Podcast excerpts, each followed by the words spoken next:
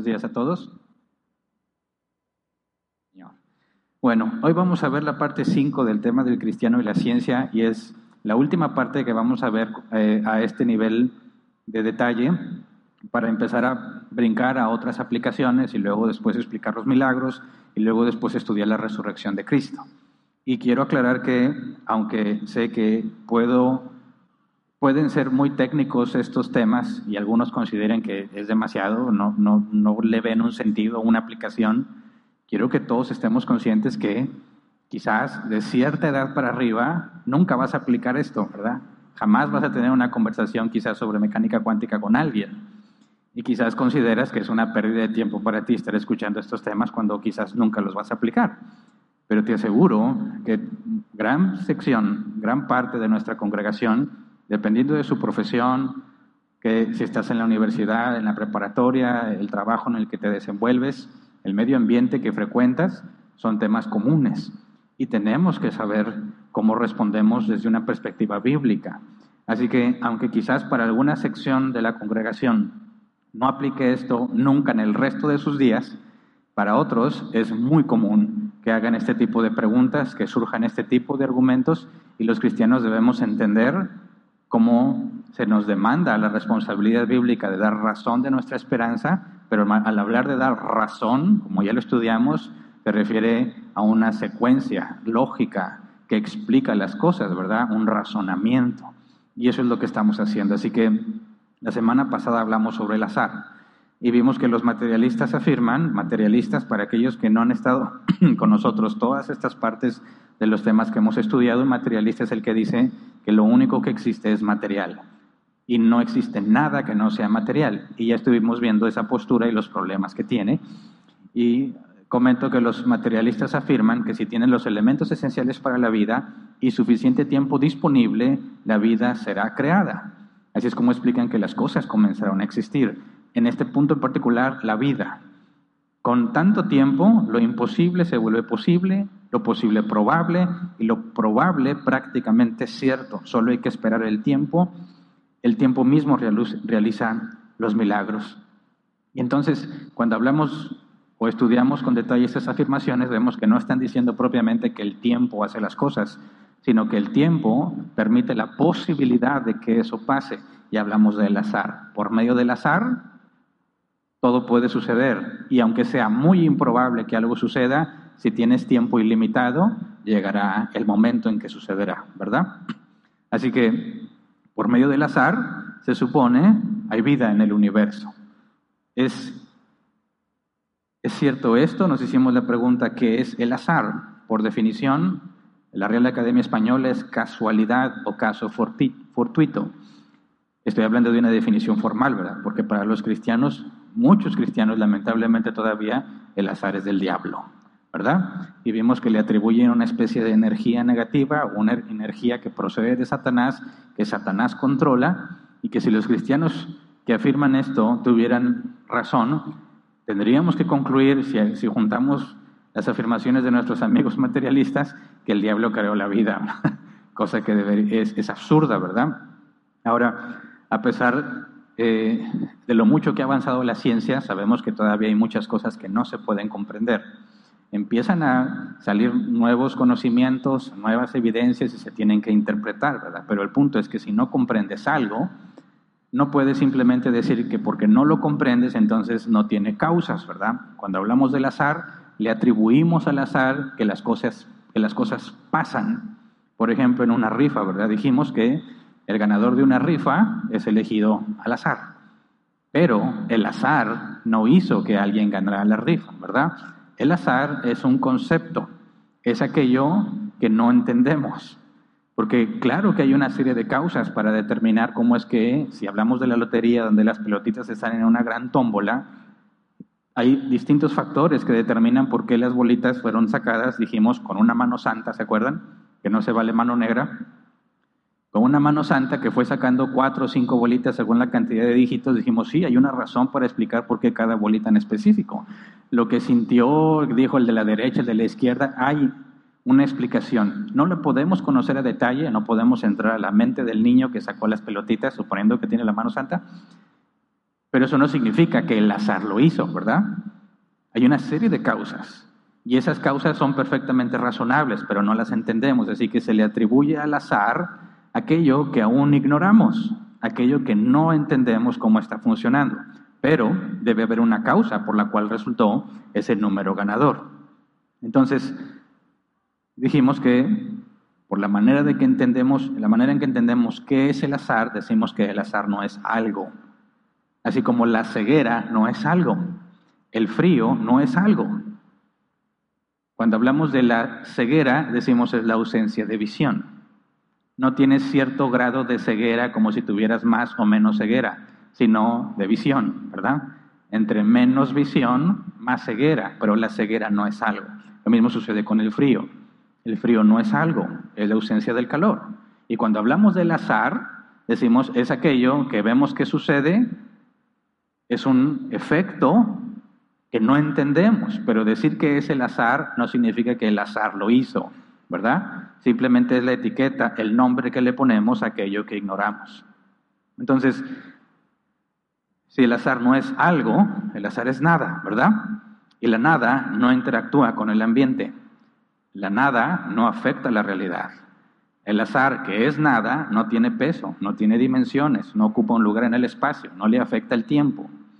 Por consecuencia, cuando nuestros amigos materialistas dicen que eh, si tiene los elementos necesarios y el tiempo suficiente la vida será creada, le atribuyen al azar una capacidad de la cual carece absolutamente, porque el azar no es nada. Ellos dicen que los elementos esenciales más el tiempo, más azar, es igual a vida. Pero también vimos que el tiempo no es algo. También es un concepto. Así que elementos esenciales más el azar es más nada, más tiempo es más nada, porque el tiempo no afecta la realidad. No puede ser igual a vida. Tienes elementos esenciales más nada, más nada, igual a elementos esenciales. No puede haber ningún cambio solamente por el azar. Entonces, cuando nuestros amigos materialistas atribuyen al azar el origen de la vida y muchas otras cosas, dijimos y vimos que están cometiendo la falacia de equivocación. Utilizan el concepto de una manera y en sus argumentos cambian el concepto. Y lo vimos con el ejemplo de la demostración de los gatos de nueve colas, ¿verdad? Dijimos que todos los gatos tienen nueve colas y podíamos demostrarlo. Y ya vimos cuál era el problema, el manera en que se definía ningún gato ningún gato tiene nueve colas, ¿verdad? Y tomando esa definición, ningún gato, y comparando ningún gato con un gato normal, decimos que el gato normal tiene una cola más que ningún gato, porque ningún gato tiene ocho colas. Así que por consecuencia, si los gatos tienen una cola más que ningún gato, y ningún gato tiene ocho colas, entonces los gatos tienen nueve colas, ¿verdad? es absurdo, no es lógico. La falacia de equivocación, el concepto ningún gato, lo convirtieron en algo, algo que posee ocho colas, cuando ningún gato es nada. Y eso mismo hacen con el azar. El azar es nada, pero lo convierten en un concepto donde sí es algo que afecta las cosas, interviene en el ambiente, afecta los elementos, provoca mutaciones, etcétera, etcétera, y por supuesto que no, no es lógico.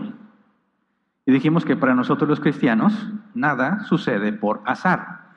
Aclarando, claro que hay muchas cosas que no comprendemos, pero este poder del azar, de que de repente sucedió y nadie sabe por qué, y que en cierta manera está fuera del control de Dios, como los cristianos que piensan que el azar es del diablo y que por eso no participaban en rifas, y que en estas fechas de sembrina se la pasan muy frustrados algunos porque hay muchas rifas, ¿verdad? En la empresa en la que trabajas quizás normalmente se hacen rifas. Digo, yo al principio no tenía mucho problema, pero luego cuando dije, pero nunca me saco nada, por eso concluí que si era el diablo, porque yo sé que Dios me quiere bendecir. y entonces si no me he ganado nada, debe ser culpa del diablo. No, también eso es absurdo. El punto es que el azar en sí mismo, si partimos de la Biblia y Dios es soberano, nada sucede por azar. Porque si Dios es soberano, Él permite cada una de las cosas que suceden y que no suceden. Y demostramos bíblicamente, y fuimos extensos en los versículos, que Dios es soberano sobre la vida y la muerte, sobre aquello que consideramos aleatorio como la suerte, sobre nuestros planes y pensamientos, sobre nuestras acciones y decisiones y sobre el sufrimiento y la maldad. Prácticamente es todas las áreas de la vida, todo lo que tiene que ver con el universo, la naturaleza, etc. Y si Dios es soberano sobre todas las cosas, El azar, cuando vemos que algo sucede, por ejemplo, en una rifa, cuando vemos un número ganador, no entendemos cómo fue el proceso, ¿verdad? ¿Cuáles son la serie de causas que provocaron que salieran esa secuencia de pelotitas con los números? Pero sabemos que fue Dios quien lo permitió. Así que podemos concluir que el azar es la revelación de la voluntad decretiva de Dios, de acuerdo a todos los versículos que analizamos. El azar es la obra de Dios, aunque aún no la entendemos, ¿verdad? Así que los cristianos que piensan que el azar es del diablo están acusando a Dios de ser el diablo. Obviamente no tiene sentido. Entonces eso fue lo que vimos la semana pasada y esto de definir el azar y de asegurar que todo debe tener una causa y una explicación nos lleva a un aparente problema que debemos analizar y que es un argumento que se usa muy común cuando hablamos sobre la causalidad. Pero antes de empezar a estudiar, vamos a orar para pedirle a Dios que nos ayude. Así como estamos, Señor, te rogamos que según tu misericordia nos permitas entender cada vez más de tu palabra, que podamos razonar correctamente, Señor, porque la lógica, al no ser material, Señor, proviene de ti. Todo proviene de ti, pero es atribuible completamente, según Juan capítulo 1. En el principio era el verbo, la palabra logos, de donde viene la lógica. Logos, el orden, tú eres lo que da orden a todo el universo, Señor, y te pedimos que nos enseñes a pensar como tú piensas la lógica te describe a ti, la manera en que tú piensas, la manera en que tú razonas, y cada vez que nosotros nos esforzamos por ser lógicos, nos estamos esforzando por ser como tú. Por eso te rogamos que por medio de tu Espíritu Santo nos hagas entender las verdades espirituales que dicen en tu palabra y que nos des la capacidad para dar razón de la esperanza que hay en nosotros, también como lo dice tu palabra. Gracias de antemano. Amén. Bien, entonces hoy vamos a ver un tema, o sea, el, el sentido es ver en una manera más práctica lo que hemos estado estudiando para poder resolver una objeción de que tiene como consecuencia el pensar que todo tiene una causa. Por ejemplo, si buscamos, eh, repasamos un poco lo que hemos estado viendo sobre el origen de la vida, por ejemplo, vimos que científicos prominentes están convencidos de que la vida aparece de la nada, ¿verdad?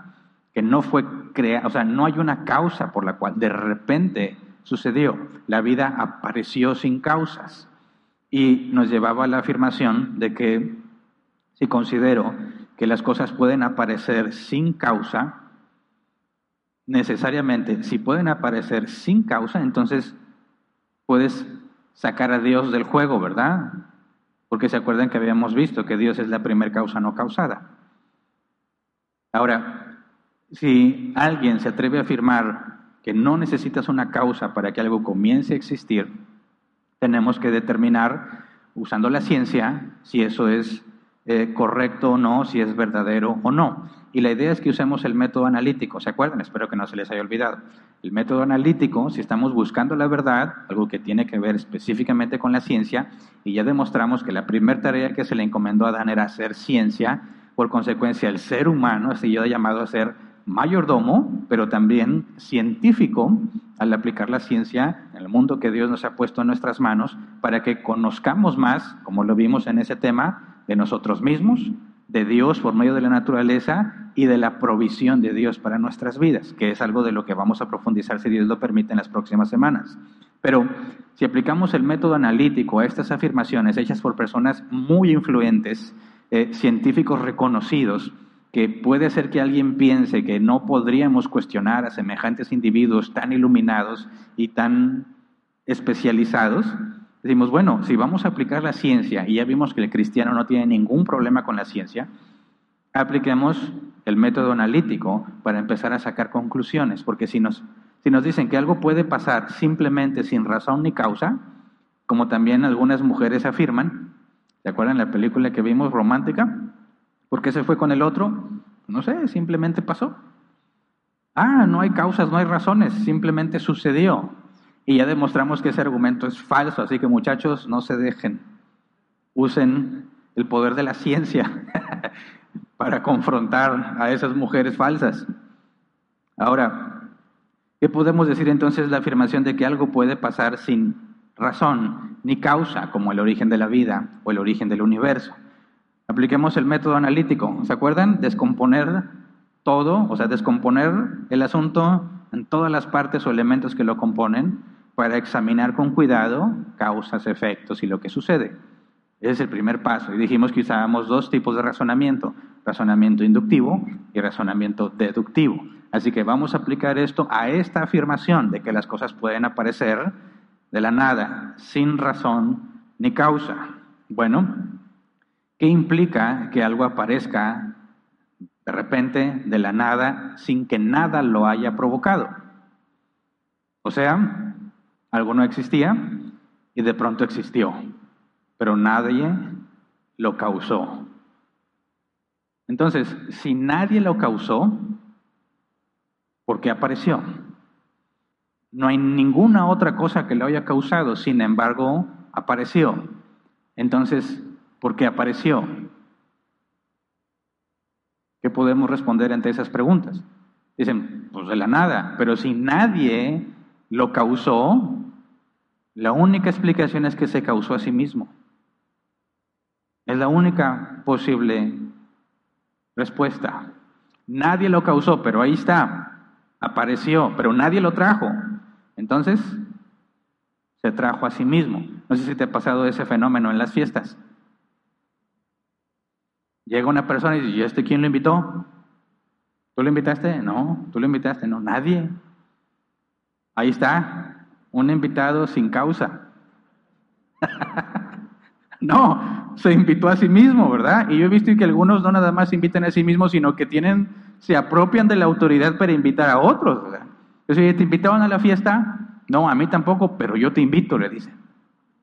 Ahora resulta, ¿verdad? Que se puede autoinvitar. ¿Sí me explico? Si llega un invitado a la fiesta y nadie lo invitó, ¿cómo es que llegó ahí? Se autoinvitó. ¿verdad? dijo, pues voy a ir, pero nadie te, invitó. ¿Qué tiene? Ah, bueno, entonces si hablamos de que algo apareció, pero nadie lo trajo, ¿cuál es la única respuesta? Se autotrajo, ¿verdad? y si hablamos de que existe, e, e, existe, de repente existió, nadie provocó que existiera, entonces él mismo se hizo existir. No hay otra respuesta. Fíjate, la afirmación de que las cosas pueden aparecer de la nada implica que se autocrearon, ¿verdad?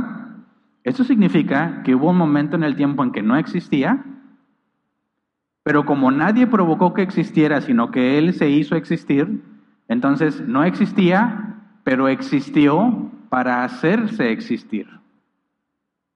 ¿Cómo ves?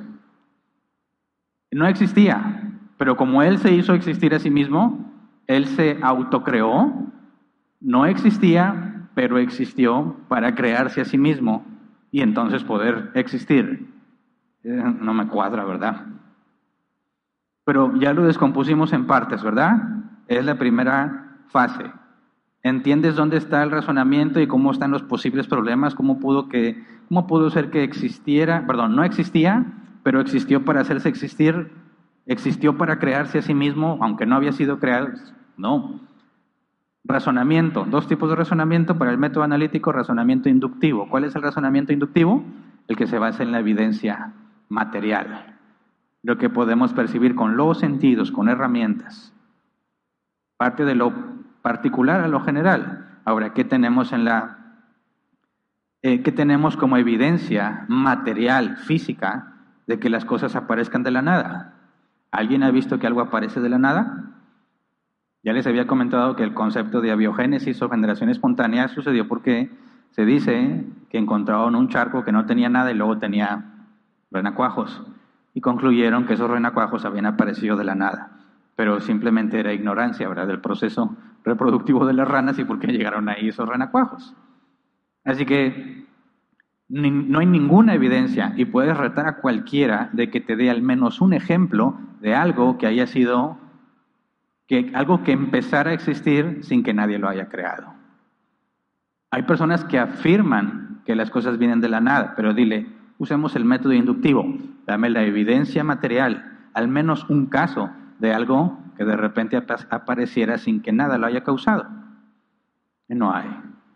Así que por el, razonamiento inductivo nos debe llevar a una conclusión, ¿verdad? A ver, si no hay un solo ejemplo de algo que aparezca de la nada, en lo particular, entonces hacemos una afirmación en lo general. Nada aparece de la nada, ¿verdad? Todo requiere una causa y eso es lo que nos lleva a la ley de, causalidad o al principio de causalidad.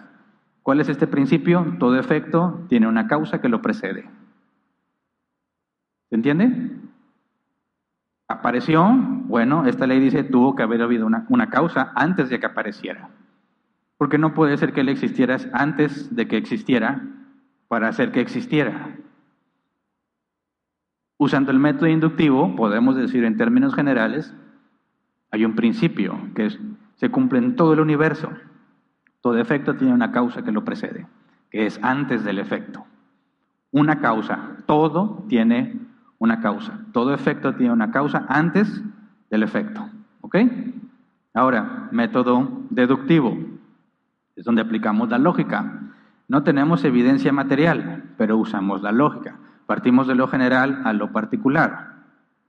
Aquí es donde tenemos que aplicar las leyes de la lógica, que en esencia es la ley de la no contradicción, para poder saber si algo es verdadero. Aquello que se contradice a sí mismo no puede ser verdadero. Por ejemplo, no existe ningún círculo cuadrado. Porque no puede ser círculo y cuadrado al mismo tiempo y en el mismo sentido. ¿Verdad? Si nos preguntamos, ¿fue creado de la nada? Ya dijimos en el primer paso que entonces se autocreó.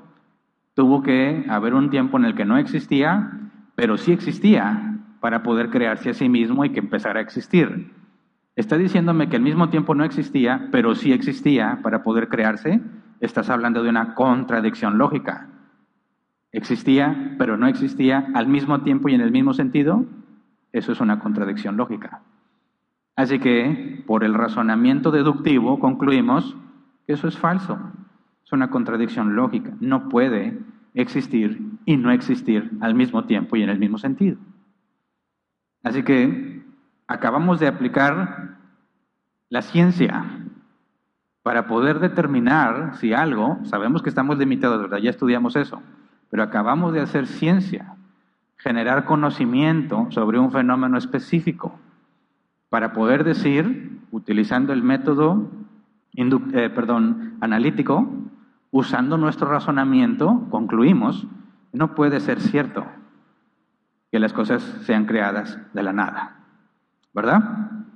Si estamos dispuestos a afirmar que algo puede existir sin ser causado, estamos errando en el método analítico, estamos ignorando por completo el método analítico, estamos dejando de razonar, ¿verdad? Estamos haciendo lo opuesto a la ciencia, pero son los científicos los que lo afirman. Y luego dicen que nosotros los cristianos somos los que no usamos la ciencia. Pero ¿quién no está usando la ciencia para afirmar semejante cosa? Los científicos. ¿Te das cuenta? Nosotros no tenemos ningún problema con la ciencia.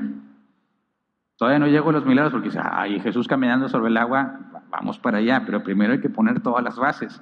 Entender que el cristiano y la ciencia en ninguna manera están en conflicto.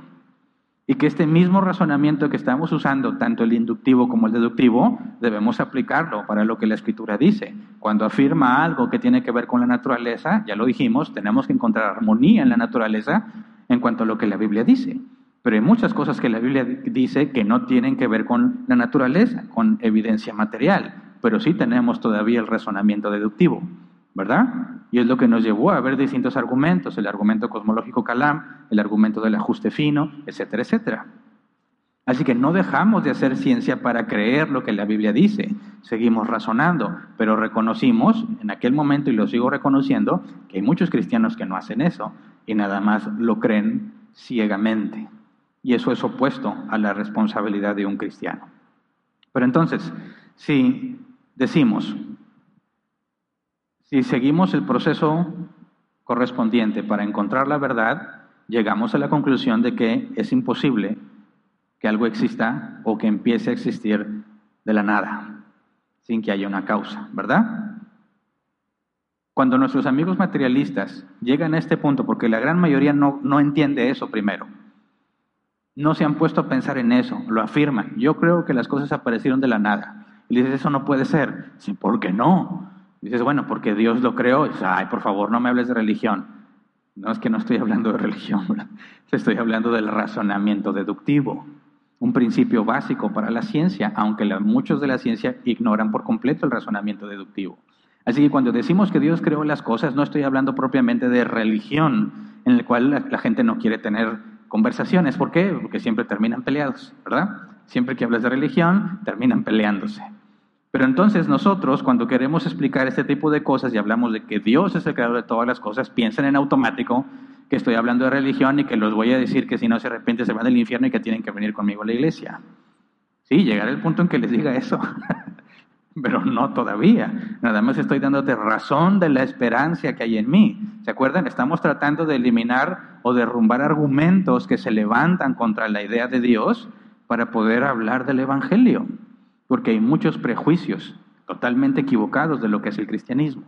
Y muchos cristianos tenemos la culpa de eso, ¿verdad? No lo vamos a negar. Así que cuando decimos, y nuestro amigo materialista comprende que efectivamente no puedes decir que las cosas aparecen de la nada, todo tiene una causa, dicen ellos, todo tiene una causa, dices, pues todo efecto tiene una causa. Bueno, entonces si todo tiene una causa y existe Dios, Dios tiene una causa. ¿Lo has escuchado? Es un argumento muy común. ¿Te acuerdas que vimos el argumento cosmológico Calam? Todo lo que comienza a existir tiene una causa. El universo comenzó a existir, por lo tanto, el universo tiene una causa. Y desglosamos con detalle cada una de las premisas. Vimos el detalle por qué decimos que todo lo que comienza a existir tiene una causa. ¿Por qué decimos que el universo comenzó a existir? Tenemos lo mejor de la ciencia que afirma que hubo un principio en el universo, ¿verdad? La singularidad, donde empezó a existir espacio, tiempo y materia. La ciencia apoya que el universo comenzó a existir. Entonces, si todo lo que comienza a existir tiene una causa y el universo comenzó a existir, por lo tanto, el universo tiene una causa. Y si el universo empezó a existir, materia, espacio y tiempo, la causa del universo no puede estar hecho de materia, ni de espacio, ni de tiempo. ¿Por qué? Porque no puede existir la materia antes de que existiera la materia para poder crear la materia. Es el mismo razonamiento que estamos hablando, ¿verdad? Con respecto a la creación de la nada. No se puede, así que la causa del universo es inmaterial. Es omnipresente, es decir, no ocupa un lugar en el espacio. Y es atemporal, en términos bíblicos es eterno, no le afecta el tiempo.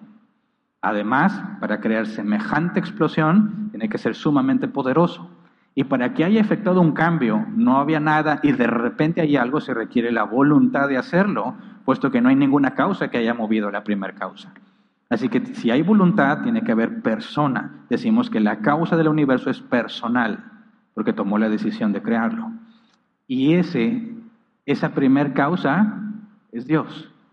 ¿Se acuerdan? Argumento cosmológico Calam. Decimos, así lo afirma la Escritura. Génesis 1.1, Dios en el principio creó los cielos y la tierra.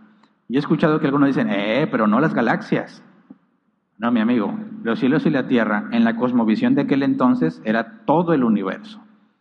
Ellos cuando volteaban a ver las estrellas imaginaban una cúpula como de cristal donde estaban colgados todas las estrellas y el sol y la luna. Y explicaban el movimiento de las estrellas porque se trasladaban en la cúpula que estaba por encima de ellos. Así que cuando dice que Dios creó en el principio los cielos y la tierra, desde la manera en que entendían el mundo en aquel entonces está hablando de todo el universo.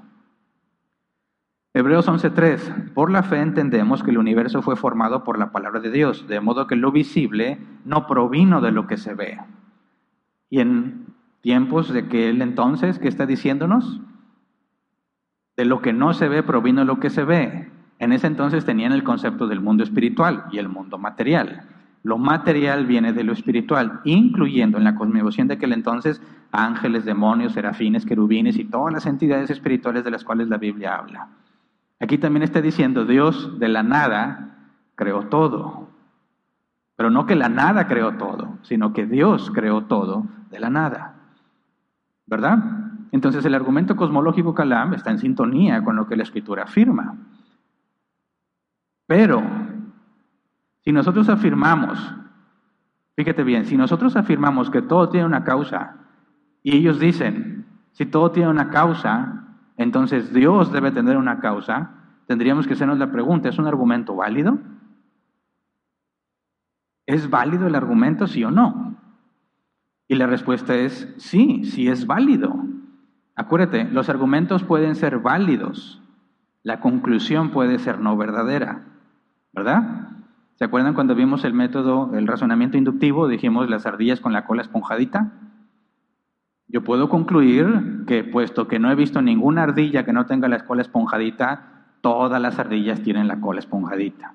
Y en el experimento que hicimos hubo una persona que yo he visto una que no tiene la cola esponjadita.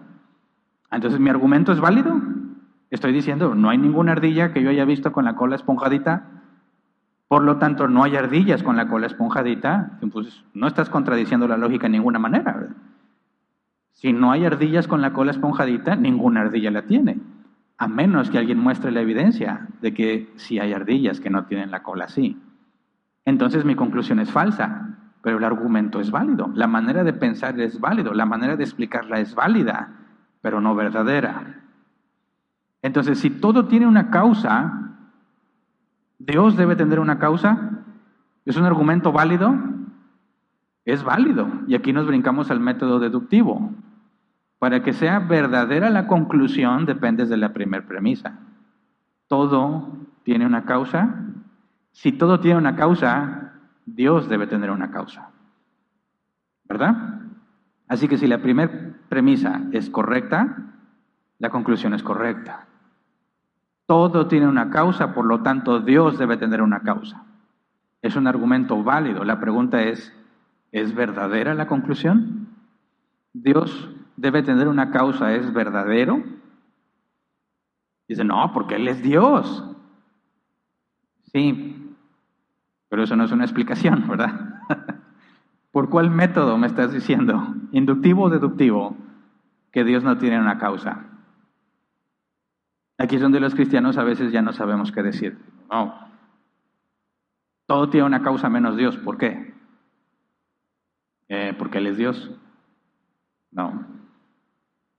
Dame una razón, explícame, porque si tú afirmas que el azar no existe, todo tiene una causa, entonces deberías aceptar que Dios debe tener una causa.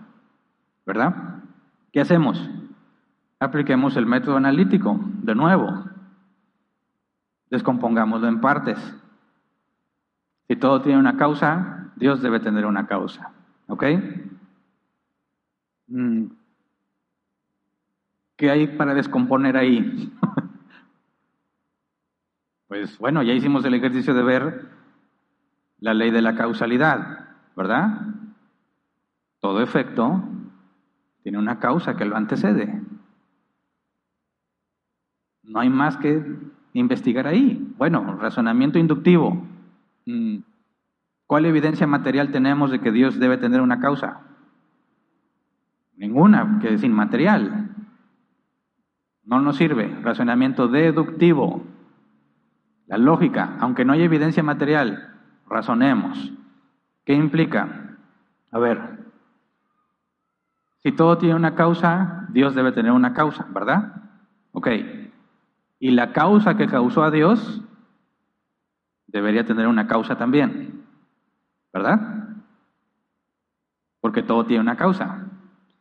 Y la causa de la causa que causó a Dios también debe tener una causa. Y así le puede seguir la causa que causó la causa, que causó la causa, que causó la causa, que causó a Dios, debe tener una causa. ¿A qué nos lleva? a una regresión infinita, ¿verdad? No hay un principio. Simplemente no hay ninguna causa no causada. Todos tienen una causa, así que no hay forma de llegar. No existe un inicio. ¿Quiénes, ¿Quiénes en su cosmovisión concluyen así? Los mormones. Ellos afirman que viene, tenemos la capacidad de convertirnos en un Dios igual que Jehová. Y Jehová a su vez pasó por el mismo proceso que nosotros pasaríamos aquí en la tierra. Dice, mira, tuve el ejemplo, obviamente estoy parafraseando, ¿verdad? La doctrina. Jehová Dios mandó a su Hijo Jesús, ellos lo afirman, y Jesús es Dios. En eso dicen, también somos cristianos porque decimos que Jesús es Dios. Y muchos cristianos piensan que, ah, sí, los mormones son cristianos porque afirman que Jesús es Dios. No, pero es que tienes que ir más atrás, porque ellos dicen que Jesús vino, murió y pagó, y luego fue enviado al cielo y se le va a dar recompensa por su trabajo, y nosotros, una vez que seamos salvados, vamos a ser enviados a la tierra a morir como Jesús lo hizo, para que después de que cumpla con mi tarea, se me entregue un planeta con muchas mujeres hermosas y vírgenes, para que yo poble ese planeta y luego enviaré a uno que salve ese planeta. De manera que venimos de una secuencia de dioses que mandan a otros dioses a salvar a distintos planetas. Y si te vas hacia atrás, no hay un Dios que haya empezado todas las causas, porque según su cosmovisión, incluso Jehová Dios tiene otro Dios que lo hizo Dios a él. Y así, infinitamente hacia el pasado. Los budistas bueno, no, ¿cómo son ellos? Se me olvida la otra religión de los hindús. Este concepto del karma y la resurrección, el concepto de que vuelves a la energía del universo, aunque ellos tienen muchas deidades, tiene que ver con una regresión infinita de, de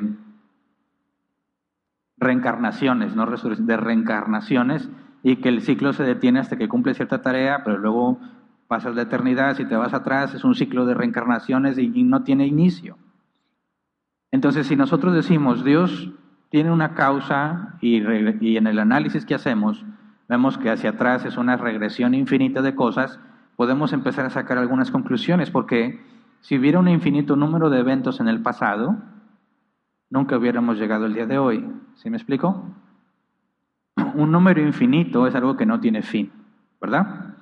Entonces, si pensáramos mil años atrás, pero para que llegáramos en un momento del tiempo a mil años atrás, en el 1021, ¿cuántos años tuvieron que haber pasado para llegar al 1021? Ya, pues 1021, no, no, el universo no empezó a existir en el cero. Hacemos distinción entre antes de Cristo y después de Cristo, por eso el conteo que tenemos. Pero si vamos hacia atrás, ¿cuántos años tuvieron que haber pasado para llegar al 1021? ¿Cuántos años tuvieron que haber pasado para llegar al cero? Al 500 antes de Cristo, al 1 millón antes de Cristo. ¿Cuántos años tuvieron que haber pasado? Un infinito número de años. Pero un infinito número de años es algo que no tiene fin. Entonces, si hacia atrás hay un infinito y no se acaba y no se acaba y no se acaba, nunca vas a llegar al día de hoy. Nunca vas a llegar mil años atrás porque el tiempo no se acaba y siempre hay, siempre hay nunca vas a llegar. Por eso es absurdo pensar que hay un número infinito de eventos en el pasado, porque nunca hubiésemos llegado al día de hoy. Así que usando el método de razonamiento deductivo, decimos, no es coherente pensar que si todo tiene una causa, Dios tiene una causa y esa causa tiene otra causa y esa causa tiene otra causa, no se puede, no es coherente. Algo está mal en esa afirmación. Luego el ateo Bertrand Russell, que él es filósofo, bueno, fue, que ya murió, filósofo, matemático, lógico y escritor británico, ganador de Premio Nobel de Literatura, él dijo, si todo debe tener una causa, entonces Dios tiene una causa. Y si puede haber algo que sea sin causa, eso bien podría ser el mundo. El mundo podría ser Dios. ¿De qué está hablando aquí? Como es ateo, no existe, no, él no considera que es racional pensar en un creador. Porque si todo tiene una causa, entonces estás hablando de una regresión infinita que no tiene sentido. Pero si hay algo al menos que no tiene una causa, que es eterno, bien podría ser el universo. Y esa fue la afirmación de los científicos hasta antes de la postulación de la teoría del Big Bang. Todos en la ciencia pensaban que el universo era eterno. No tenía principio. Esa afirmación cambió cuando se postuló la teoría del Big Bang y la evidencia que corrobora que hay un principio. Así que la afirmación de Bertrand Russell de que el universo es eterno ya fue descalificada por la ciencia misma. Nadie, científicamente hablando, puede decir que el universo es eterno porque está comprobado que tiene un inicio. Así que, ¿cuál es nuestra conclusión usando el método analítico? Si alguien afirma que todo tiene una causa, está diciendo algo que no es válido, porque nos lleva a una regresión infinita en el pasado. Por eso la conclusión, Dios tiene una causa, no puede ser verdadera. No estoy probando que Dios no la tiene, estoy diciendo que el decir que todo tiene una causa, por lo tanto Dios tiene causa, no es, un, no es una conclusión verdadera, porque la regresión infinita no es coherente. No puede pasar el método analítico esa afirmación. Fíjate que no lo estoy descartando porque tengo fe en Dios. Estoy razonando y por medio del razonamiento lo descarto como falso. Porque luego piensan que los cristianos se ciegan a la idea de que hay una alternativa y que nada más quieren creer lo que ellos quieren. No, usamos el razonamiento para decir eso no tiene sentido. Todo tiene una causa, es una premisa inválida. Eso no es coherente ni consistente. Por lo tanto, tu conclusión es, equivocada. Entonces, ¿cómo le hacemos para explicar que Dios no tiene una causa? Usando el método analítico. ¿Dónde está el problema? ¿Cómo es que los ateos ponen ese problema como si fuese algo verdadero y por el razonamiento deductivo demostramos que no puede ser verdadero? Pero ¿qué los lleva a esa conclusión? Aquí hay otra vez una falacia de equivocación, pero no propiamente en el concepto, sino en las palabras que se están usando. En ningún momento dijimos que todo tiene una causa. si repasamos de nuevo el argumento cosmológico Calam, todo lo que comienza a existir tiene una causa. El universo comenzó a existir, por lo tanto el universo tiene una causa. Fíjate bien las palabras y por eso es muy importante que pongas atención a cómo están descritos las palabras que se utilizan en los argumentos. Porque decir todo lo que comienza a existir tiene una causa no es lo mismo que decir todo tiene una causa. decir todo tiene una causa no es coherente. Decir todo lo que comienza a existir tiene una causa, eso no tiene ningún problema con la lógica. De hecho, ¿te acuerdan la ley de la causalidad? Todo efecto tiene una causa que lo precede. ¿Qué es un efecto? Definición formal, Real Academia Española. Aquello que sigue por virtud de una causa. Diccionario Oxford. Cosa producida por una causa. Todo lo que es un efecto tiene una causa. Todo lo que comienza a existir tiene una causa. Ahora, ¿Dios comenzó a existir? ¿Dios comenzó a existir? No, hay, una, hay un atributo de Dios que se llama aceidad. ¿Se acuerdan? Lo estudiamos hace como tres años. La aceidad de Dios. ¿Qué es la aceidad de Dios? Dios tiene vida en sí mismo. No depende de alguien o de algo. Mira, escuché esta historia también a Arcis Sproul que decía, un niño le estaban preguntando, hacía preguntas simples ya sabes cómo son los niños, de por qué esto y por qué el otro y por qué, siempre es un por qué. ¿Quién creó a los animales? Dios. ¿Quién creó las casas? Un albañil, chance y un arquitecto, ¿verdad? Ingeniero civil. A veces el albañil no necesita de ninguno de los otros y las hace él solo. Pero empieza a explicar, ¿y eso quién lo creó? ¿Y eso quién lo creó? ¿Y eso quién lo creó? Y el niño se va contento, ¿verdad? Porque está entendiendo. Le explicaron que Dios creó todas las cosas, a fin de cuentas. Y entonces el niño se topa otro amiguito que le hace las mismas preguntas y le da todas las respuestas que le explicaron a él. Y cuando él dice, ¿y quién creó a Dios? El niño se queda pensando, porque eso no se le había ocurrido preguntarlo a él. Así que si él dice, si todas las cosas las creó Dios, ¿quién creó a Dios? El niño dice, Dios se creó a sí mismo. ¿Cómo ves? Todo lo creó Dios. Entonces, ¿quién creó a Dios? Pues Dios se creó a sí mismo. Estaríamos diciendo, si el niño tuviese razón, que Dios es autocreado. ¿Verdad? Él mismo se creó. Pero ¿qué se requiere para que él mismo se crea? Se cree a sí mismo. Que no existía, pero existió para crearse a sí mismo. ¿Cuál es absurdo? No es lógico. Nosotros no decimos que Dios se autocreó. Decimos que Dios es autoexistente. Tiene vida en sí mismo. Génesis 21:33 dice, Abraham plantó un tamarisco en Berseba y en ese lugar invocó al nombre del Señor, el Dios eterno. ¿Qué es o qué significa ser eterno? no tiene principio ni fin, siempre ha estado aquí. ¿Nosotros somos eternos? Decimos, no, entonces ¿cómo vas a pasar la eternidad con Cristo? Si no eres eterno, ¿cómo vas a pasar la eternidad con Cristo? Y alguien dice, ah, buena pregunta, ¿verdad? La respuesta es no, no somos eternos. La palabra correcta es sempiterno. ¿Qué significa ser sempiterno? Que tienes un principio pero no fin. Fuimos creados, pero pasaremos la eternidad con Dios, en el mejor de los casos. Ser eterno es no tienes principio y no tienes fin, ¿verdad? La Biblia dice el nombre del Señor, el Dios eterno. ¿Cómo le haces para que algo tenga vida eh, eternamente? ¿De dónde proviene la vida? Ya lo explicamos, tiene que haber una causa. Pero si Dios ha vivido eternamente, no hay una causa para Él.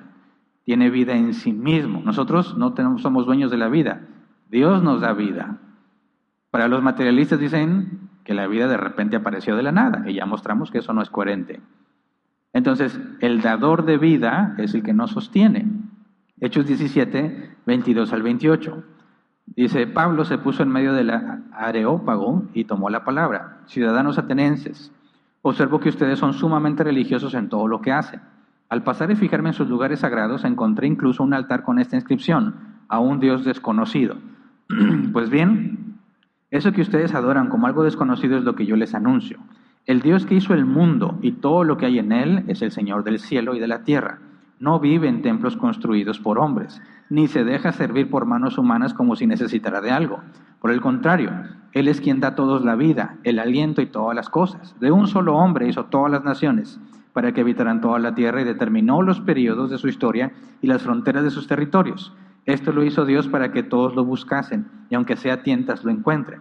En verdad, Él no está lejos de ninguno de nosotros, puesto que en Él vivimos, nos movemos y existimos, como algunos de sus propios poetas han dicho, de Él somos descendientes.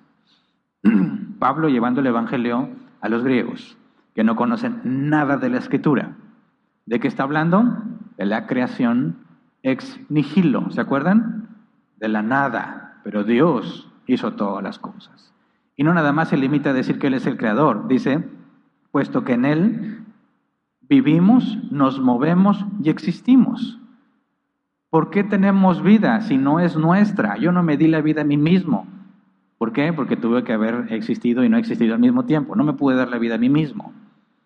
Pero ¿cómo es que preservo la vida? ¿De dónde viene esta vida? La vida viene del dador de vida.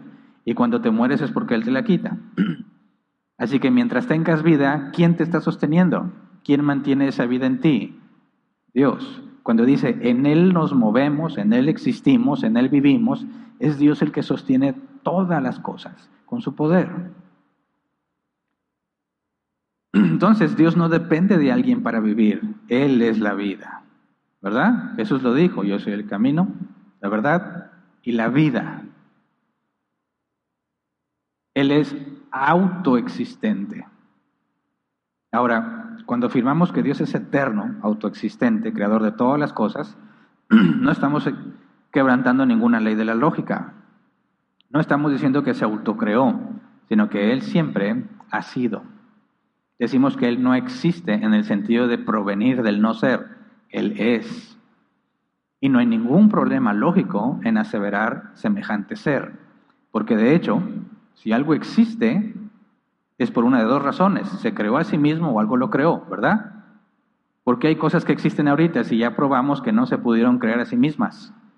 Porque algo los creó. Por lo tanto, el concepto de un Dios, uno solo, porque es omnipresente, omnisciente, todopoderoso, eso implica que no puede haber más de uno omnisciente, ¿verdad? Porque si hay un Dios que lo sabe todo, ¿podría haber otro que también lo sabe todo? ¿Qué diferencia habría entre uno y el otro si lo saben todo? No podría haber diferencia. ¿Cómo distingues entre lo que uno tiene y lo que uno sabe? Por eso cuando hablamos de la Trinidad no hablamos de tres dioses, hablamos de un solo Dios. Tres personas en la Trinidad, pero un solo Dios. Los tres son omniscientes, pero no son tres dioses, sino un mismo Dios. Cuando decimos que es omnipresente, ¿cuántos dioses o seres omnipresentes puede haber? Solo uno, porque si está todo Él en todas partes al mismo tiempo, ¿cómo puede haber otro que también tenga ese atributo? No habría forma de distinguir uno del otro, por consecuencia solo puede haber uno. ¿Verdad? Entonces, el concepto de Dios es lógicamente necesario para comprender el universo. Si no, no hay respuesta, no hay sentido. Usando el método de razonamiento deductivo, podemos llegar a la conclusión de que hay un ser necesario para todo el universo. Algo que no nos lleve a una regresión infinita porque es eterno y que es el que ha creado todas las cosas, pero nadie lo creó a él. Es la única conclusión lógica para comprender el universo. Si no, nada tiene sentido. Si fijas, no estoy diciendo lo que lo creo por fe. Usando la lógica llegamos a la conclusión de que no puede haber un universo como lo conocemos, no puede existir la naturaleza, no podemos existir nosotros si no hay un ser necesario que no es material, que no le afecta el tiempo, que no ocupa un lugar en el espacio, que es sumamente poderoso y tiene la capacidad de decidir. Dios es el ser necesario para poder explicar todo el universo. Y cuando quitas a Dios del juego, todo pierde sentido. Se vuelve asombroso cómo personas tan respetadas e influyentes están dispuestos a sacar a Dios del juego y afirman cosas totalmente absurdas. Por ejemplo, recordamos cuando cité a Stephen Hawking, físico eh, teórico, astrofísico, cosmólogo y divulgador científico británico, ateo. Todo, es de los más famosos, ¿verdad? Es el de la silla de ruedas que habla por medio de una maquinita, ¿verdad? Él afirmó lo siguiente, debido a que existe una ley como la gravedad, el universo puede y se creará a sí mismo a partir de la nada. La creación espontánea es la razón por la que hay algo en lugar de nada, porque existe el universo, porque existimos. No es necesario invocar a Dios para encender el papel táctil azul y poner en marcha el universo. ¿Qué está afirmando esta ilustrísimamente? El universo puede y se creará a sí mismo a partir de la nada. La creación espontánea es la razón por la que hay algo en lugar de nada. ¿Cómo puede concluir algo tan absurdo? ¿Cómo puede provenir de un científico semejante afirmación, ignorando por completo el razonamiento deductivo? Es absurdo. ¿Qué hace que alguien tan inteligente afirme semejante cosa? Niega a Dios. Y cuando niegas a Dios, lo único que queda es absurdo. Y lo aceptan como si fuese verdadero. Fíjate hasta dónde llega la necedad con tal de negar al ser necesario para darle sentido a todo el universo. Con tal de negar a Dios se atreven a decir semejantes barbaridades y la comunidad científica les aplaude. Pero no es el único. Vamos a eh, Niels Bohr, considerado de cierta forma como el padre de la mecánica cuántica. Fíjate, hubo este, este fenómeno que se observa y es importante que lo entendamos. ¿Has escuchado el concepto de salto, salto cuántico? ¿Alguien lo ha escuchado? Levante su mano, por favor. Ok, los más jóvenes. Sin agraviar. ¿De dónde viene este concepto del salto cuántico? Bueno, en la observación de lo que pasa dentro de un átomo. En el átomo hay electrones, ¿verdad? Y estuvieron dando, eh, observando que bajo ciertos fenómenos, para no hacerlo muy técnico, un electrón de forma instantánea, dicen ellos, deja de existir y aparece al mismo tiempo en otra parte, en otra ubicación eh, física. Acuérdate, estamos hablando de un átomo, estamos hablando de cosas imposibles de ver, ¿verdad? Al ojo humano. Se requieren instrumentos especiales para poder verlo. Y ellos se pudieron rastrear como un electrón desaparece y aparece en el mismo instante en otra posición. Dicen, lo asombroso es que no recorrió la distancia para llegar de un punto al otro. Simplemente dejó de existir y existió en otro lugar, sin viajar por ahí. ¿Cómo saben que no viajó por ahí? Porque viajar por ahí le requeriría tiempo, aun si viaja a la velocidad de la luz. Entonces, como no pudo haberse trasladado tan rápido por la restricción de que tenemos en la física de que nada puede ser más rápido que la velocidad de la luz, por consecuencia dicen, no se trasladó, dejó de existir y luego existió, y nada lo causó. Ese efecto de un electrón que desaparece y aparece en otro momento, en el mismo instante, le llaman un salto cuántico. Estos saltos cuánticos llevaron a la conclusión a mentes muy brillantes, de decir, dejó de existir y luego existió. Y nadie provocó que existiera. Y pasa muchísimas veces dentro del átomo sin que estemos conscientes. Dice entonces, la ley de la casualidad fue quebrantada, porque nadie causó ese salto cuántico. Ahora, eso implica serias consecuencias. Y espero que lo que hemos estado hablando en estos temas nos lleve a comprenderlas. Porque debería decir, yo no soy científico para entender todo eso, ¿verdad? Yo tampoco, ¿verdad? Pues, ninguno de nosotros puede decirle, estás mal. O sí podríamos decirle que está mal, aunque no tengamos el mismo conocimiento que él tiene. Analicemos. El electrón no existe pero existe en el mismo tiempo, en el mismo sentido. ¿Es eso posible? ¿Sí o no? Ahora me lo dice alguien muy importante. A ver, el átomo dejó de existir y empezó a existir al mismo tiempo. O sea, que existe y no existe al mismo tiempo y en el mismo sentido. ¿Puede ser eso verdad? No. No puede ser verdad, es una contradicción lógica. ¿Verdad? Pero ¿cómo nuestras mentes tan ignorantes pueden ver eso? Y alguien tan preparado, por ejemplo, Niels Bohr,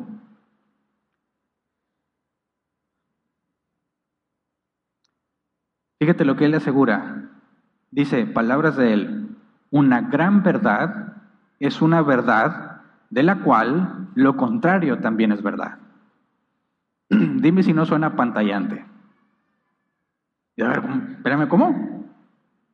Porque mi mente no, no me da para entender bien lo que dijiste.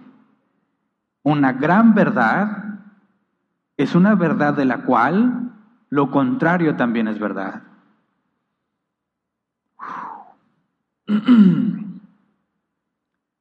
¿Qué opinas?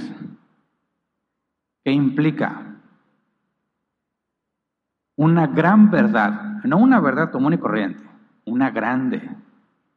No dos más dos es igual cuatro, eso es una verdad, pero es una verdad muy simple. Una gran verdad. ¿Cuál sería un ejemplo de una gran verdad? ¿De qué tamaños de verdades hay? Bueno, una grande, piensa en algo que es realmente verdadero y que es muy importante para la humanidad. Para todas las civilizaciones modernas tienen el mismo principio, no asesinarás. ¿Verdad? ¿Conoces alguna sociedad donde es legal asesinar nomás porque sí, con alevosía y ventaja? Ninguna. Es una gran verdad si tratamos de ponerle un tamaño. Es una gran verdad porque toda la civilización moderna en cualquier parte del mundo, civilización moderna, porque habrá tribus nativas que no les importa eso, civilización moderna está fundamentada sobre uno de los mandamientos, que nuestras traducciones dicen no matarás, pero está traducido incorrectamente, es no asesinarás. Ahora, ¿qué dice él? Una gran verdad es una verdad de la cual lo contrario también es verdad. Ok, una gran verdad como no asesinarás. ¿Cuál es lo contrario? Sí asesinarás. Esta es una gran verdad, sí, y solo sí, lo contrario también es verdad. O sea, no matarás es verdad. Perdón, no asesinarás es verdad. Sí asesinarás también es verdad. Y esa es la verdad más grande que hay. ¿Qué opinas? ¿Qué implica? ¿Ok? no asesinarás, es una verdad que su contraparte, su contraria, su contradicción también lo es. Entonces sí asesinaré. Entonces, ¿asesino o no asesino? ¿Qué hacemos? ¿Te parece válido? ¿Qué otra gran verdad puedes encontrar de ese tipo? La gran verdad es que muchos ya tienen el aguinaldo, ¿verdad? ¿Cuántos dicen amén? Y los que no, se supone que tienen hasta el 15 de diciembre, si no vas y te quejas. Por ley, ¿verdad? Pero supongamos que ya todos tienen esta gran verdad de que tienen el aguinaldo en su cuenta bancaria, porque todavía no lo gastan. Voy a darles el beneficio de la duda que lo están guardando. Es una gran verdad, pero también su contraparte es verdad. No tienes nada en el banco. Tienes el aguinaldo en el banco, pero no tienes el aguinaldo en el banco, y eso es una gran verdad. Eso es absurdo, completamente absurdo, sin importar lo iluminado de la persona que lo diga. ¿Verdad?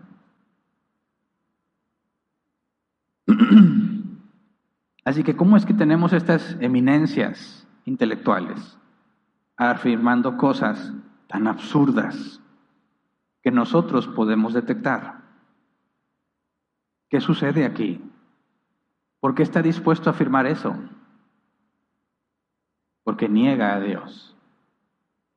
Están desesperados por justificar que las cosas pueden aparecer de la nada, porque la, única explicación que hay de por qué estamos aquí, la única razonable, lógica, coherente y consistente, es que hay un Dios. Pero no quieren esa conclusión, así que están dispuestos a afirmar algo tan absurdo como eso, que nuestra sociedad cada vez acepta con mayor grado. Un hombre que asegura que es un perro. Está diciendo que es hombre y es perro al mismo tiempo y en el mismo sentido. Es una contradicción lógica. Y dice en la sociedad que cualquiera que se atreva a negarlo está mal. Él tiene la mente cerrada. Pues, ¿Quién tiene la mente cerrada? ¿El que dice que eso es falso o el que dice que eso es verdadero? Lógicamente hablando, el que tiene la mente cerrada es el que lo afirma como verdadero, pero fíjate a qué, a qué estado ha llegado la sociedad que ahora el que afirma la verdad es perseguido como delincuente. Y si te atreves a afirmarlo con suficiente publicidad en las redes sociales, te cierran tus redes sociales porque es ofensivo a los que sí lo piensen y la verdad ya no importa. ¿Por qué? ¿Por qué están dispuestos a dejar la verdad de lado y afirmar cosas que no tienen sentido? Porque tienen que sacar a Dios del juego. Porque si Dios te hizo hombre, eres hombre y no perro.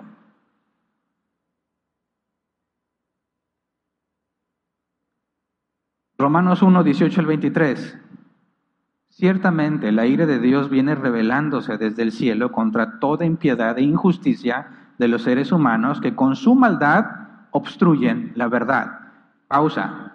Fíjate bien, no dice que son ignorantes de la verdad, obstruyen la verdad. Es imposible escapar a la consecuencia lógica de la necesidad de Dios. Es imposible, pero no la quieren y están dispuestos a afirmar lo que es absurdo, aunque no tiene sentido, para obstruir la verdad que no quieren reconocer. No existen ateos entonces. Todos saben que la única forma razonable de concluir es que hay un Dios. Pero no lo quieren. Versículo 19, me explico. Lo que se puede conocer acerca de Dios es evidente para ellos, pues Él mismo se los ha revelado. Ya lo estudiamos, la revelación natural. Todo indica a la necesidad de un ser necesario, a la necesidad de Dios. 20, versículo 20. Porque desde la creación del mundo, las cualidades invisibles de Dios, es decir, su eterno poder y su naturaleza divina se perciben claramente a través de lo que Él creó, de modo que nadie tiene excusa. Ni Hawking, ni Bohr, ni Bertrand Russell, ni Carl Sagan, ni cualquier eminencia que quiera citar. No tienen excusa porque su propio razonamiento les da lo suficiente para que concluyan en que hay un solo Señor, un solo Creador. Versículo 21, a pesar de haber conocido a Dios, no lo glorificaron como a Dios ni le dieron gracias, sino que se extraviaron en sus inútiles razonamientos y se les oscureció su insensato corazón. La palabra corazón es mente, hombre interior.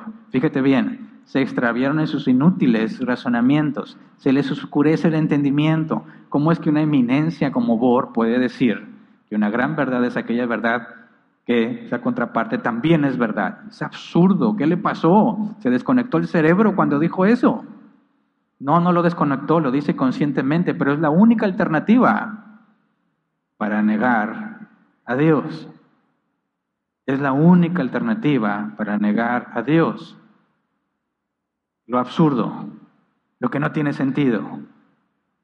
Versículo 22, aunque afirman, aunque afirman ser sabios, se volvieron necios. Dime si no describe a la perfección la situación. Aunque afirman ser sabios, se volvieron necios. Es necedad decir que el universo se creó de la nada. Es necedad decir que una gran verdad es aquella cuya negación también es verdad. Es necedad. No es ignorancia, es necedad. Es la única alternativa a Dios. Y si te fijas bien, es lo que nuestra cultura está abrazando. ¿Verdad? Cada vez se aceptan, cada vez a menor edad los escuchas decir, yo soy pansexual. Y escondes el pan, ¿verdad? ¿Entienden el chiste o no? Porque es chiste. Pan sexual no tiene nada que ver con el pan, ya lo estudiamos, ¿verdad? Sino que le gusta de todo. No estoy diciendo que perros, gatos, dice, no, sino de todos los géneros. ¿Se acuerdan del género tenebroso? ¿Ya se les olvidó? El género tenebroso es aquel que de repente te sientes algo y de repente otra cosa.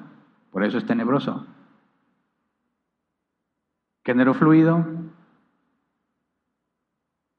género espejo, género arcoíris. Dices, bueno, me siento atraídos por todos ellos, esos son los pansexuales. ¿Qué hace que alguien de 12, 13, 14 años diga semejante contradicción lógica? Eso es lo que escucha, que sus héroes, sus cantantes, actores, series, programas, le dicen una y otra y otra vez, y engrandecen a los que lo afirman, ridiculizan a los que lo niegan, y nadie quiere ser un ridículo que se atreva a negarlo. Y así es como capturan a la juventud. A los jóvenes no les gusta ser vistos como tontos. Algunos ni siquiera les gusta ser vistos. ¿Y cómo le haces para mantenerte oculto y no estar llamando la atención y no estar en conflictos? Aceptando lo que todos dicen. Es la manera más sencilla de pasar desapercibido, de evitarte problemas, de evitarte las burlas. Para los jóvenes las burlas son muy importantes. No quieren que se burle de él. Si tienes hijos que ya pasaron de la niñez a la adolescencia, te vas a dar cuenta que cuando eran niños había cosas que les parecían divertidísimas. Y después te ven con cara de, por favor, no hagas eso. Me acuerdo mucho que cuando pasábamos por la escuela de mis hijos y no había clases, o sea, de noche o fin de semana, le decíamos, díganle adiós a la escuela. Y los tres, adiós escuela. Bien contentos porque vieron su escuela, ¿verdad? Y como padre te, da gusto, ya se pusieron felices. Pásenle, díganle adiós a su escuela. Papá, antes te gustaba mucho, qué vergüenza. Primer día de clases, salen todas las mamás poniendo a sus hijos, no importa que estén bien feos. Mi campeón, mi futuro doctor, el querubín. Pero no saben cómo son los querubines bíblicos, ¿verdad? Por eso lo dicen. llenos de ojos con seis alas, no creo que le dirían eso a su hijo. Ah, pero en que entre a la universidad y diles, voltea para tomarte la foto que van a hacer. Ay, qué vergüenza. Hijo eso, que nadie me vea. Ahora, con ese simple principio de la vergüenza, los puedes controlar. No quieres ser llamativo, no quieres que se burlen de ti, no puedes negar la ideología de género. Si te atreves a negarla, vas a pagar el precio. Leí la historia de una maestra de matemáticas que la despidieron porque reprobó a su alumno porque en los problemas de matemáticas los resolvió incorrectamente. Los papás se quejaron. Dijeron que su hijo, si su hijo estaba completamente seguro de que estaba correcto el problema, la maestra no era nadie para cuestionarlo. ¿Cómo ves? Porque si todo es relativo y no existe la verdad, y yo digo que 2 más 2 es igual a 5, tú no eres nadie para decirme que estoy mal, aunque seas mi maestro de matemáticas. ¿Cómo es que se atreven a, no nada más a permitir, sino promover algo tan absurdo? Que nadie quiere ser señalado. Nadie quiere ser visto como el malo. ¿Qué debemos hacer nosotros los cristianos? Pagar el precio por decir la verdad. Pero me van a cerrar mi cuenta de Twitter. ¿Qué voy a hacer si mi cuenta de Twitter? ¿Mi Instagram? No, Señor, yo no creo que Dios quiera eso. Por eso voy a poner la banderita arcoíris en mi perfil, en el Día del Orgullo Gay, para que no me quiten la cuenta. Y la verdad, y el Evangelio, y el reino de Dios, los cristianos están perdiendo la batalla de los jóvenes. Por eso, cuando algunos de ustedes, los más grandes, los más viejos, piensen que lo que estamos diciendo aquí con respecto a la ciencia no tiene sentido, piensa en los jóvenes. Y a ellos les, les cuestionan y les demandan siempre sobre estos temas. Y la iglesia tiene que hacer algo al respecto para prepararlos, aunque a ti te parezca aburrido, aunque te parezca que no tiene sentido. Los jóvenes son parte de la iglesia y sigue siendo la responsabilidad de toda la congregación de capacitar, de discipular, para que den razón de la esperanza que hay en ellos. Porque si no, la van a ocultar. Te van a preguntar y no vas a saber. Y les vas a decir, tú solo créelo. Lo peor que puedes hacer cuando alguien tiene una duda. Porque van a concluir, mi papá no sabe. Y eso que es cristiano. Y eso que cree en Dios. Y no me puede responder esto, entonces Dios no existe. Ese es el razonamiento. Es incorrecto el razonamiento, pero ese es el razonamiento que muchos utilizan para apartarse de la fe cristiana, porque se acercaron con dudas y les dijeron, tú no preguntes, tú solo créelo. Le están diciendo, no hay respuesta. Sí, es absurdo, pero como quiera, créelo. Y nadie, nadie quiere eso. Sobre todo cuando se están burlando de ti. Así que sí, lamento haberte aburrido quizás en estas semanas, pero es valiosísimo que nuestros jóvenes aprendan a responder. Que la respuesta está en el teísmo, en el cristianismo, no en lo que la sociedad dice, a pesar de lo seguro de, su forma de hablar. A pesar de que artistas y personajes importantes lo, afirmen y lo escriban en canciones y lo veas en todas las películas. Ya fueron a ver Eternals. Marvel está haciendo abiertamente publicidad a la homosexualidad. Antes no se atrevían y lo manejaban con cierto recelo porque el público era infantil, ahora no les importa.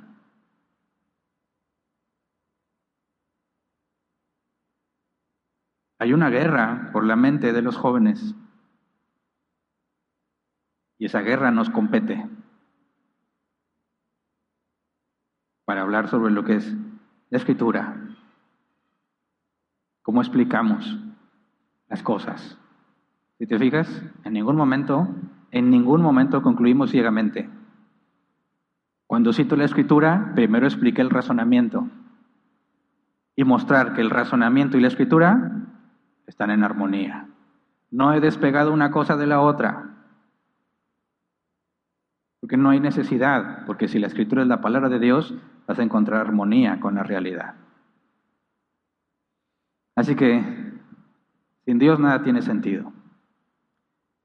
Y la vida sin sentido de nuestros jóvenes, padre que crece en Dios, madre que crece en Dios, es responsabilidad tuya si no los instruyes. Porque van camino a una vida miserable, sin propósito. Porque nuestras generaciones más jóvenes ya ni siquiera se casan? No quieren tener hijos, prefieren tener perros. No hacen nada con su vida. Están enfocados en sí mismos, en su propio placer, en su propia felicidad. Si esos son los cristianos viviendo en la cultura, se acabó el Evangelio.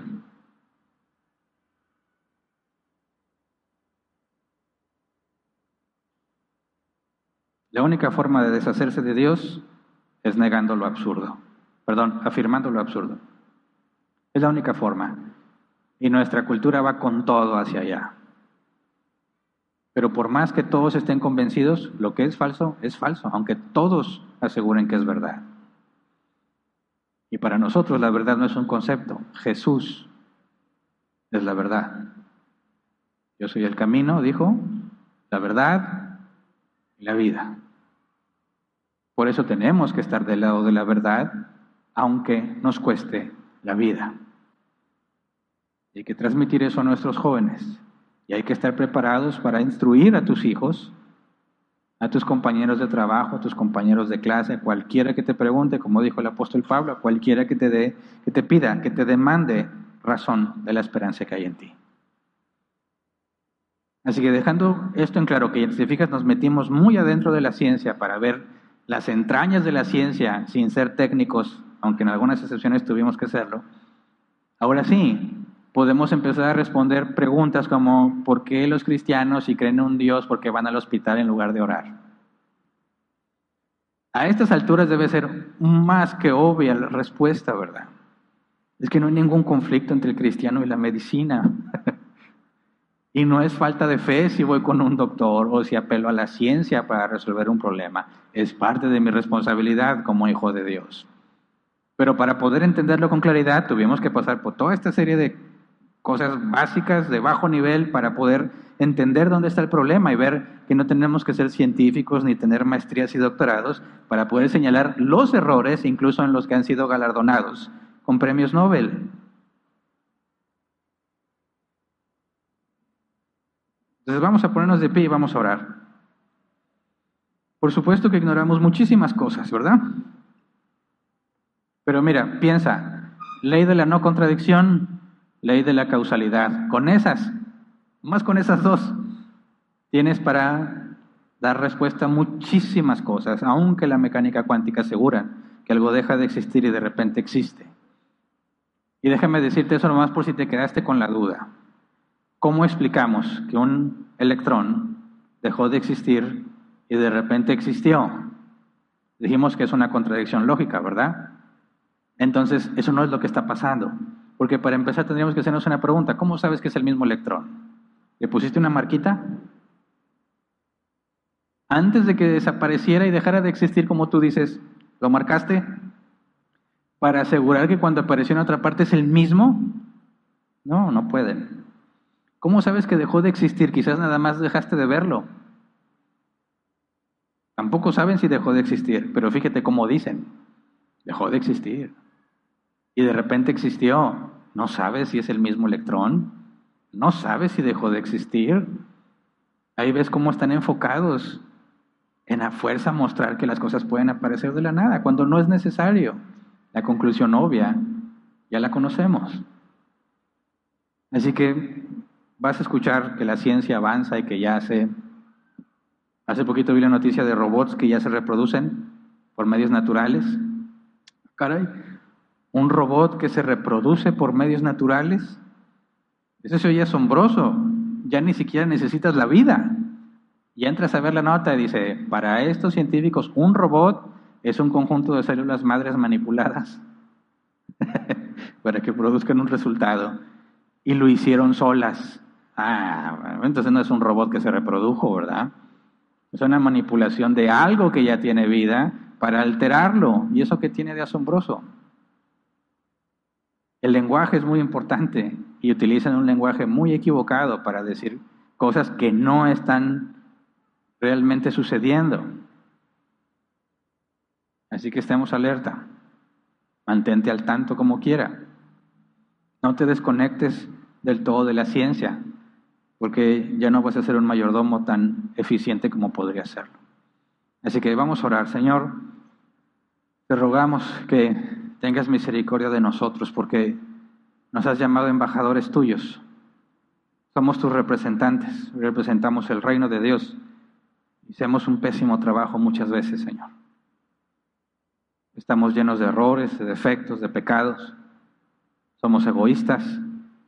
En lugar de hacer lo que es mejor, hacemos lo que nos parece mejor, Señor, y damos en muchas circunstancias un muy mal testimonio de tu reino, de tu nombre. Pero te rogamos, Señor, dado que tú tienes poder para hacer todo lo que te plazca, que a pesar de nuestros defectos y debilidades nos uses para glorificarte.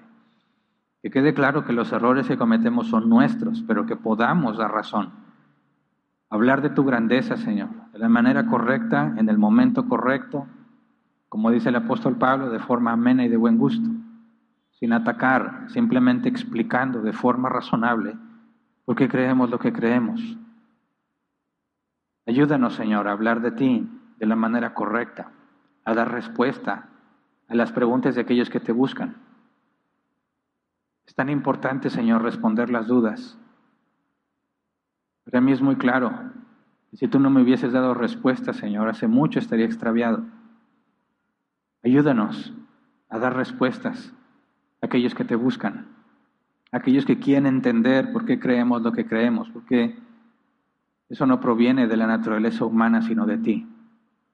El deseo de conocerte no proviene del ser humano, es su naturaleza depravada. Proviene de ti, Señor.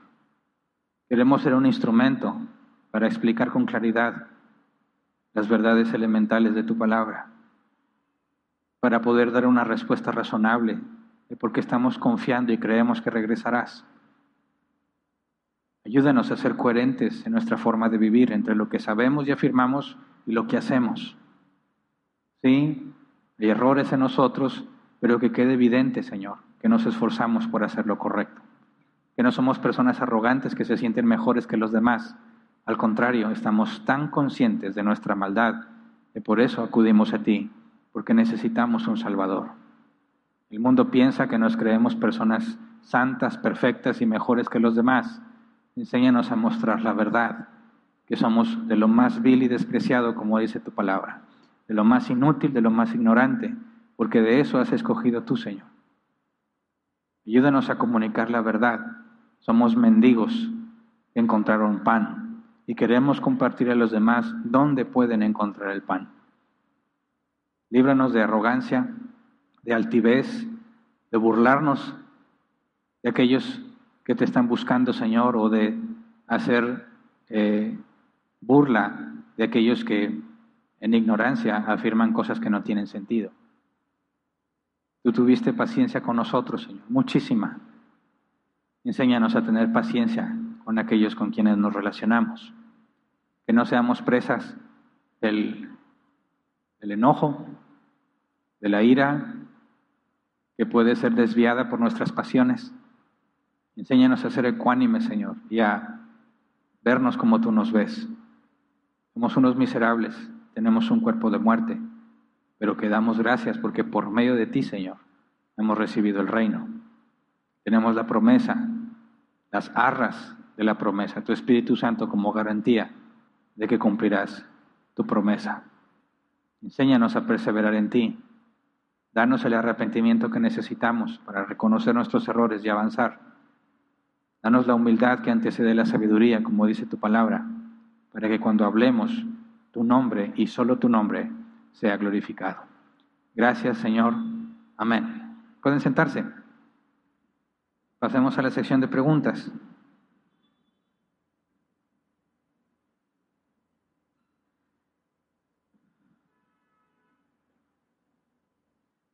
Tenemos 15 minutos para responder preguntas. El objetivo es que sean relacionadas al tema. Está el código en pantalla para que te agregues al grupo de WhatsApp. Las preguntas las voy a responder como fueron llegando.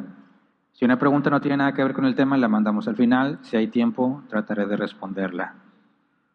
Eh, obviamente pedimos que las preguntas se hagan con respeto, ¿verdad? Para que ninguno sea ofendido. La verdad ofende, pero que no provoquemos ofensa innecesaria.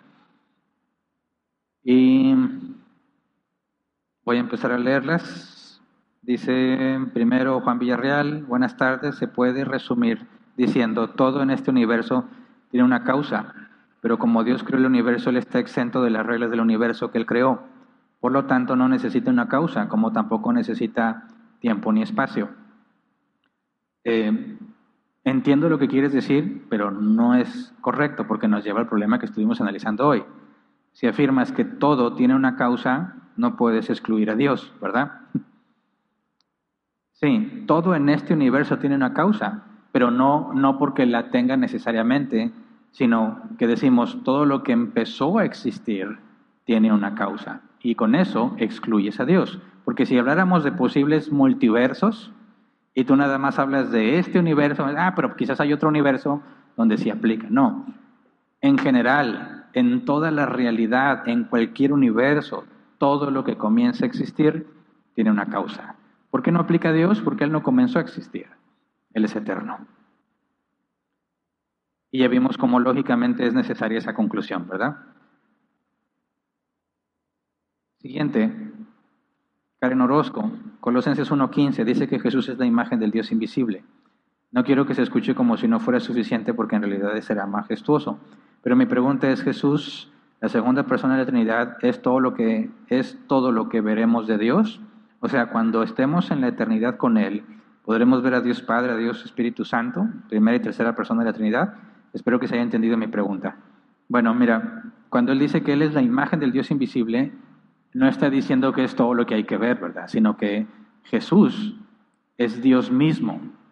Cuando dice que Él es la imagen del Dios invisible, es todo lo que Él hizo, todo lo que Él dijo, todo lo que permitió y negó, todo tiene que ver con el carácter de Dios. Es, estás viendo a Dios. Pero obviamente pensaríamos en el concepto teofanía, donde Dios usa una forma física para manifestarse a sus criaturas. Y no hay nada que indique que no va a haber teofanías en el reino milenial ni en la eternidad. Así que vamos a ver a Jesús en su cuerpo glorificado, nos vamos a relacionar con Él, porque vamos a tener un cuerpo glorificado igualmente, pero eso no significa que es todo lo que vamos a ver, porque Dios siempre es creativo, ¿verdad? Y Él va a manifestar su gloria. De hecho, vamos a aprender de su gloria por toda la eternidad. Así que no hay forma de concluir que el cuerpo glorificado de Jesús es la única revelación que vamos a tener, porque la Biblia habla claramente de las teofanías. Y sabiendo que Dios se está, y se, está revelando a nosotros y se revelará con cada vez más profundidad, no hay forma de excluirlo. Siguiente. Ofelia Arroyo. Buen día, Pastor Hernán. Espero pueda contestar mi pregunta. En la creencia del budismo dicen que Jesús cuando tenía la edad de 12 años, donde, donde la Biblia no habla de él, dicen que Jesús fue a estudiar y preparar para hacer todo lo que hizo en la tierra y poder ascender al cielo y por eso no se dice nada de dónde estuvo hasta la edad de 33 años.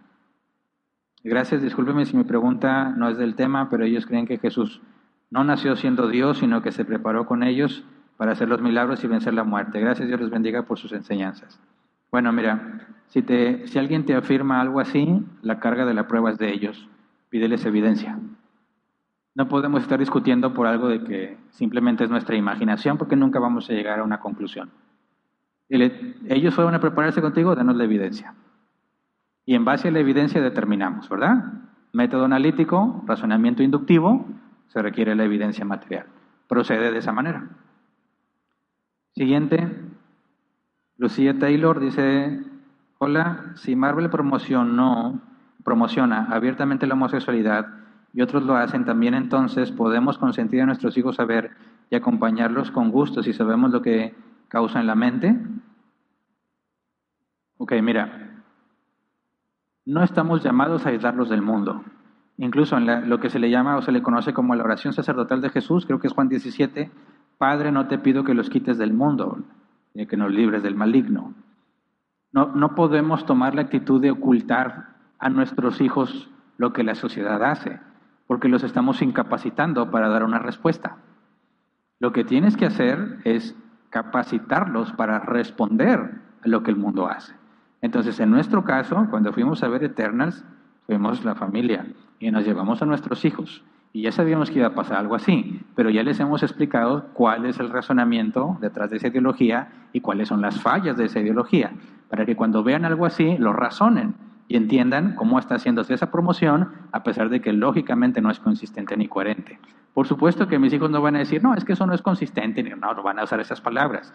Tratas de explicarle de manera que entiendan el problema de esa ideología para que no sean presas de esas mentiras. Y como claramente puedes ver y detectar, es un ejercicio que hemos hecho, detectar en las películas toda la promoción del movimiento gay que hay. Y es muy fácil detectarla. Y si ellos ya están preparados y capacitados para detectarla, difícilmente van a ser presa de aquellos que tienen en claro, no tiene sentido. Los que son, los que, los que caen como presas son los que no se han detenido a pensar, nadie les ha enseñado o conscientemente quieren negar a Dios para hacer lo que ellos quieren. Entonces, la tarea de nosotros como papás no es esconderlos en una burbuja donde no les vaya a pasar nada o no se enteren de nada, sino enseñarlos a entender el problema en el mundo y responder a esos problemas, partiendo de la cosmovisión cristiana. Eso no significa que van a ser salvos, ¿verdad? La elección eh, para salvación es soberana. Dios es el que decide, pero es nuestra responsabilidad como padres. Em, siguiente. Eso Medina, pastor, no tiene que ver con la predicación, pero ha considerado impartir cursos de apologética. Sé que con su nuevo horario de trabajo es un poco difícil, pero igual pregunta. Gracias, eso por considerarme como posible maestro de apologética, pero eh, lo hemos pensado algún tiempo. Obviamente tendría que prepararme mucho más, pero por cuestión de tiempo no, no puedo. Ser pastor bivocacional tiene esas restricciones, ¿verdad? No puedo dedicarme de lleno al ministerio. Y acuérdense, no soy yo el único, ¿verdad? Todos somos bivocacionales. Eh, pero no estoy negado, ¿verdad? Si Dios algún día me convence y los convence, y la asamblea está de acuerdo con los ancianos, podríamos pensar en alguien de tiempo completo para atender la iglesia, no necesariamente yo. A mí Dios no me ha persuadido de nada, pero no, no niego que lo pueda hacer. Quizás más adelante, por beneficio de la propia congregación, para que haya más capacitación, para que haya más enseñanza, podríamos pensar en traer a alguien de tiempo completo y tendríamos que investigar sobre quién sería eh, aquel que Dios está llamando para un servicio de tiempo completo. Pero hasta ahora yo no he sido persuadido de nada. Así que continuamos con esas restricciones. Siguiente, Brian Zúñiga. Buenas tardes, pastor. Desde hace años escuchaba o leía sobre temas de élite, de sociedades secretas, etcétera. Cuando se tocan estos temas es normal que sea objeto de burla hasta en los mismos creyentes. En ese tiempo era más oculto, pero hoy en día es muy notorio que con cosas como la Agenda 2030, cambio climático, ideología de género, adoctrinamiento en general, me preguntas como creyente, papá y maestro de niños, hasta dónde es necesario inculcar sobre la Biblia, ya que el adoctrinamiento lo tienen todo el tiempo en todos lados y los temas bíblicos por lo general son solo los domingos y son solo unas horas, sin caer en un legalismo. Muy buena pregunta. Mira, nosotros no estamos llamados a convertir al mundo, ni siquiera a convencer al mundo. Estamos llamados a dar razón de la esperanza que hay en nosotros, testificar la verdad. Pero no somos responsables de las personas que se salvan ni de las personas que se pierden. Eso ya es algo que Dios determinó. Entonces, nuestra responsabilidad es hacer lo que esté en nuestro alcance por decir la verdad, sin violar los principios bíblicos, que sea de forma amena y de buen gusto, aprovechando todo momento oportuno. Entonces, si estamos en un ambiente cada vez más agresivo a las verdades bíblicas, es obvio que nos vamos a ver cada vez más limitados en cuanto a las oportunidades que podemos utilizar. Pero en cuanto se presente la oportunidad, no la debemos desaprovechar. Pero si dices, bueno, es que los niños son bombardeados constantemente con estas ideologías, eso no significa que están perdidos, porque si Dios ha decidido salvar a los que Él escogió en su elección soberana, nadie, nadie lo puede impedir. Así que no estamos confiando en nuestro trabajo por decir la verdad para que la gente se salve. Nos esforzamos por ser buenos mayordomos y cumplir con la responsabilidad que Dios nos ha encomendado, porque quizás por medio de nosotros Dios traiga la salvación a alguien, pero en ningún momento nos hemos quedado sin esperanza. En ningún momento pensamos que la gente se va a perder porque no estamos haciendo más, porque es imposible que si Dios eligió para salvación, alguien le frustre su voluntad. Así que sí, somos conscientes de que hay mucho que hacer, pero hacemos lo que está a nuestro alcance. La iglesia tiene que influenciar la sociedad de manera positiva, pero empieza por nosotros, ¿verdad? Jesús va, bueno, el apóstol Pedro dice que Dios primero juzga a los de su casa. Si nosotros entendemos y nos preparamos y estudiamos y cada uno aprovecha el momento oportuno, esto se va a empezar a esparcir, ¿verdad? Espero que Dios le plazca usarnos y que, aunque las personas no se humillen ante Dios y no lo reconozcan como su Señor y Salvador, al menos el prejuicio que tenían sobre el cristianismo se ve afectado. Que al menos vea que hay cristianos que piensan. ¿Verdad? Muy bien.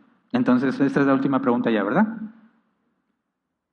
Ok, bueno, entonces, como les comento, si Dios lo permite, el próximo domingo, aunque vamos a seguir hablando de ciencia, vamos a tener un enfoque diferente. Después llegaremos a los milagros y luego estudiar la resurrección de Jesús.